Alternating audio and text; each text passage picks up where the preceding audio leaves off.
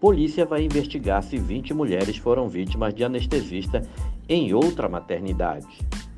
A Delegacia de Atendimento à Mulher de São João de Meriti vai investigar se ao menos 20 mulheres foram vítimas do anestesista Giovanni Quintela Bezerra nos últimos meses no Hospital Estadual da Mãe de Mesquita. Ele também dava expediente no local, segundo a Secretaria Estadual de Saúde.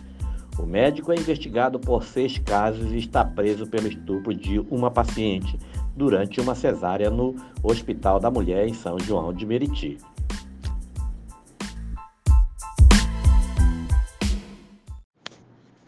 Para a delegada Bárbara Lomba, titular da DEAN, o anestesista é um criminoso em série e que ele sedava as vítimas para cometer os crimes.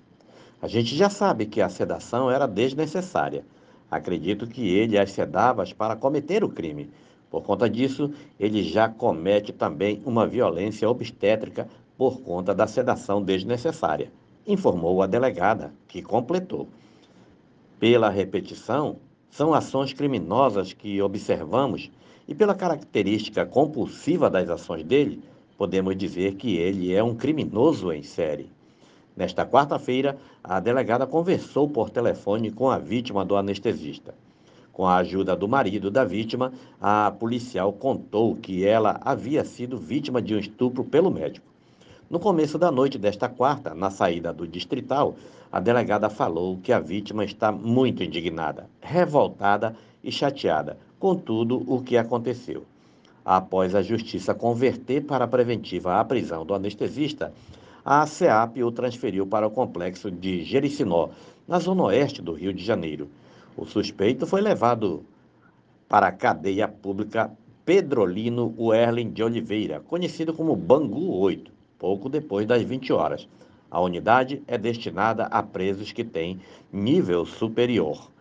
Quando chegou ao local, pouco depois das 21 horas e 10 minutos, detentos do presídio começaram a sacudir as grades, vaiar e xingar o anestesista como forma de protesto. Assim como em Benfica, por segurança, ele ficará em uma cela isolada na Galeria F. A unidade obriga presos de casos conhecidos como Jairinho, que aguarda julgamento pelo caso da morte do enteado Henri Borel.